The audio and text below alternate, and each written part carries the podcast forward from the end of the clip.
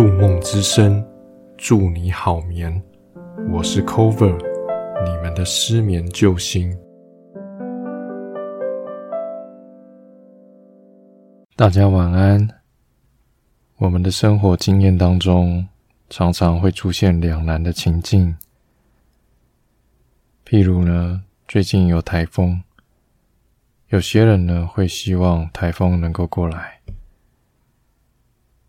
这样就可以解决某些地方的缺水问题，但又有一些人希望台风不要过来，因为可能刚好那天有重要的活动，来了的话就要延期，会很麻烦。这其实还只是牵涉到各方面的利益问题，而且台风其实谁也没办法控制，所以它来与不来。也没有人为抉择的问题。不过，有些是涉及价值观或是道德选择的问题。譬如，当你的公司要求你出具一份含有关键性错误的报告，但是呢，你的薪资非常的优渥，这时候呢，你会选择继续撰写报告。还是拒绝参与呢？你很要好的朋友，当他时常出现带有歧视的言语，你会为了不破坏关系而默许，还是及时纠正他呢？这些难题呢，常常在生活中发生。根据每个人的价值观与所处的社会位置不同，会做出不同的反应。今天的故事改编自大家都很熟悉的《西游记》。唐三藏在东海遇到了一个难题，透过他的梦境，看看他如何在一场大雨以及梦境崩塌之间做出抉择。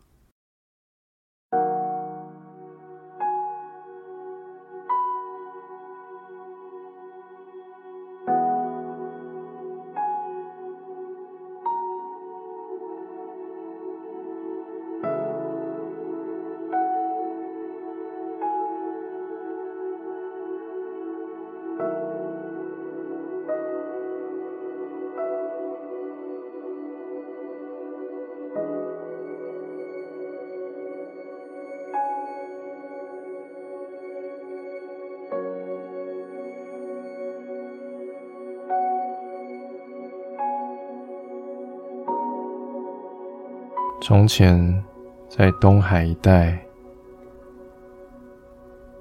有一位东海太子，他坐在龙马上遨游海底，维持东海万物。他掌管着东海一带的云雨，让一年四季有充沛的雨水。是东海能够物产丰饶的关键。有一年，东海突然遭遇严重的旱灾，农作物无法生长，居民们的生活陷入危机。东海太子虽然感受到居民们的困境。但他知道旱象太过严重，自己的神力已经没办法解决这次的危机。他开始四处寻找有能力的人，希望能够找到解决问题的办法。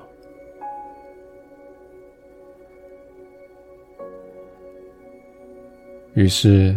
东海太子意外的遇到了一群来自中土的修行者。这个修行者的名字叫做唐三藏。东海太子希望唐三藏能够帮助解决这次的旱象。唐三藏想到，在取经的过程当中，有听闻女娲之石的传说。他告诉东海太子，要解决旱灾的问题，需要找到稀有的女娲之石。这个石头能够吹降天雨，解决旱灾的问题。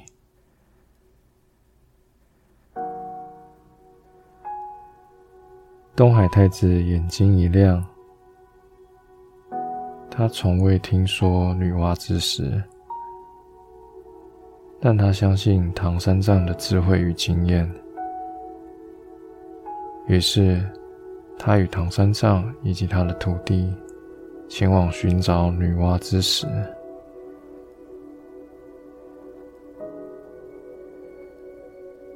这一天。他们一行人来到女娲山，在这座山上，他们遇见了山神。他告诉山神，自己正在寻找女娲之石。山神听完之后，眉头一皱，他告诉唐三藏。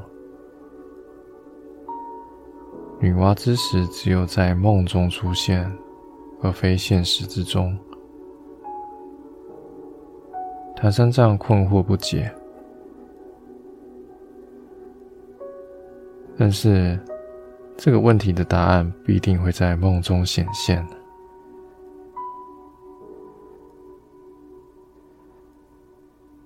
于是这天晚上。他们在女娲山打坐之后，纷纷入睡。在梦境中，他们到达了一个神奇的国度。这个国度的四周被巨大的城墙围绕着。他们进入城门后。在一个大殿中央，发现了一块光彩夺目的石头。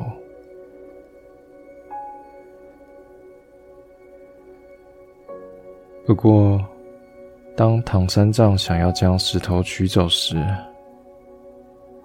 石头突然消失了。这时，徒弟孙悟空告诉唐三藏。师傅，这个石头并没有消失，它正在我们的梦境中形成。我们可以将它带回现实当中，解决东海的旱灾问题。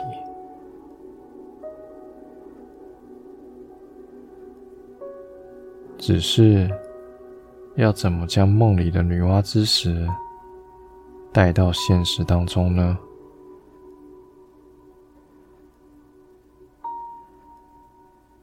唐三藏突然想起，有一个人有这样的能力，就是传说中的梦之主宰。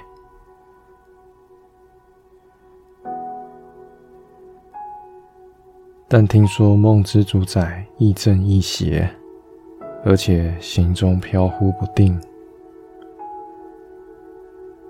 他具有掌控梦境的能力，甚至可以把梦境中的事物带回现实。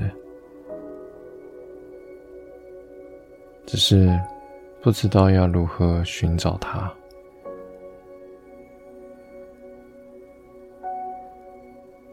唐三藏将这个事情跟东海太子说，东海太子说。梦之主宰虽然行踪不定，但其实也很好找。他通常会出现在梦里，所以可以透过梦境找到他。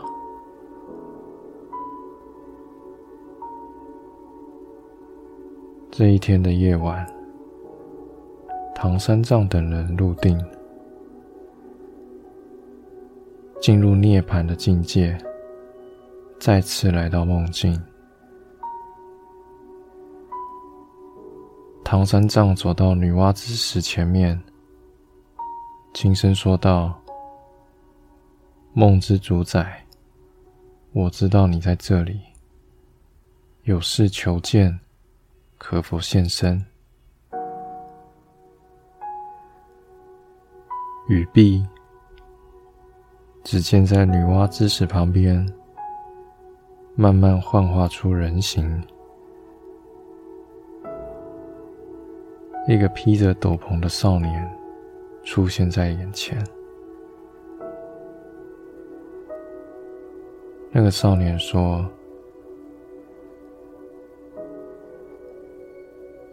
你是为了女娲之石而来的，对吧？”唐三藏说：“我们需要女娲之石解决东海一带的旱灾。”梦之主宰说：“我想也是。不过，你也不是第一个人以这样的理由来娶女娲之石。但是我从来都没有答应过。理由很简单：女娲之石一旦取走。”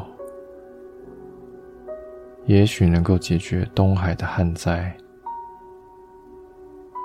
但女娲之石之所以会在梦中，是因为它同样带来梦境的稳定。一旦将女娲之石取走，梦境就有崩塌的危险。梦境如果崩塌，会压制不住梦夜，往后所有人的梦境可能都会出现噩梦。要如何解决这个两难的问题呢？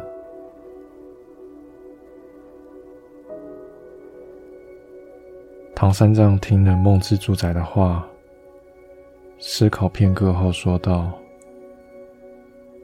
那我们可不可以想办法让梦境和现实同步呢？也就是让女娲之石既能带来梦境的稳定，又能解决现实的问题。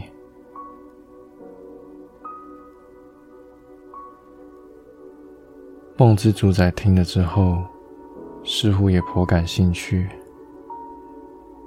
于是说。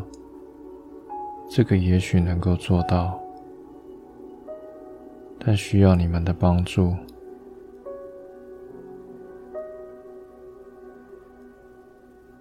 在女娲之石取出梦境的那一刻，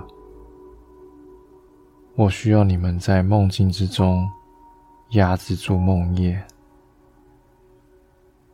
等待东海雨水降临，再将女娲之石送回。我们不能够让梦境崩塌。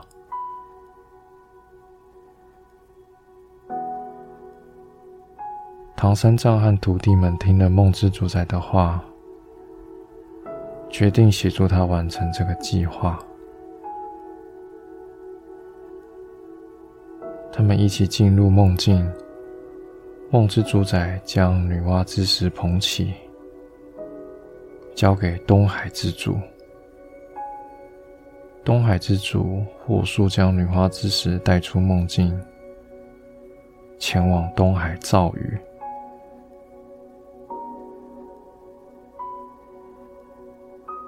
只见女娲之石离开梦境之后，梦魇已经蠢蠢欲动。如果不进行压制，凡间的梦境。就会发生不可逆的改变。梦魇的数量非常庞大，这个数量反映着人间的烦恼。梦之主宰与唐三藏师徒非常的惊讶，原来这世间竟存在难以想象的烦恼。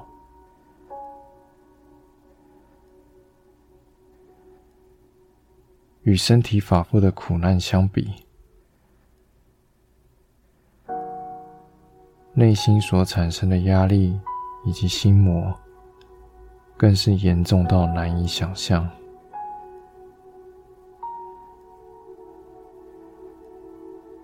他们努力与梦魇对抗，但无奈梦魇的数量太过庞大，他们终于抵御不住。梦魇冲破了梦境，来到现实世界。眼看计划失败，梦之主宰飞奔至梦境的边界，试图要弥补破口，但心有余而力不足，徒劳无功。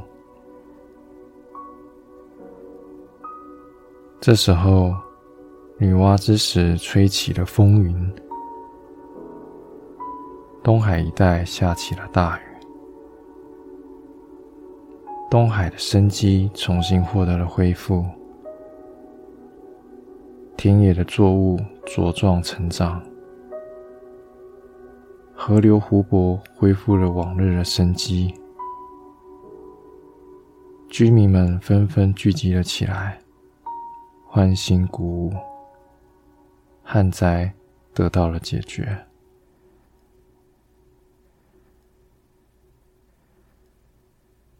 这场大雨也让梦境以及现实同步了起来。梦夜虽然挣脱了梦境，但在现实当中也被这场大雨给洗涤。梦魇全部都消失殆尽。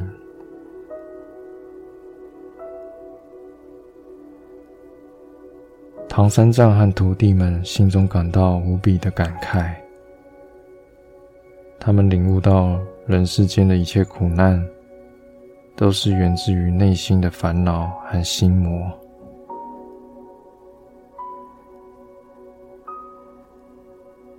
在这个充满烦忧的世界当中，内心的平静以及安宁是多么的珍贵。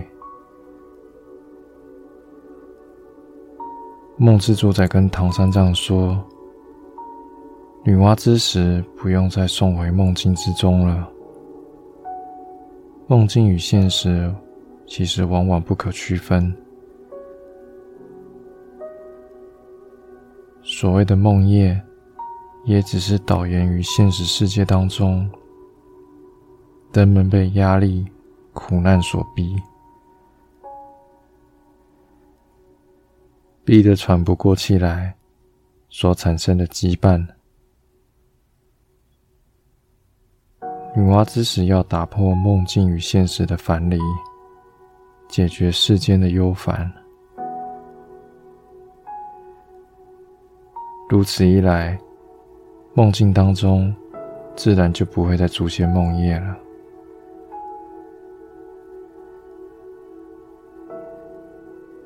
这一天，唐三藏师徒来到海边，眺望着东海，他们看到了海天一线的壮阔景象，感受到了大自然的悠远以及恢宏的气势。脚踩着细致的沙滩，东海白浪滔滔，白鸟在空中盘旋飞舞，海风轻拂脸庞，他们深深的感受到大自然所带来的美好以及平静、自由以及欣喜。也感受到自己与这个浩瀚天地的连结以及共存。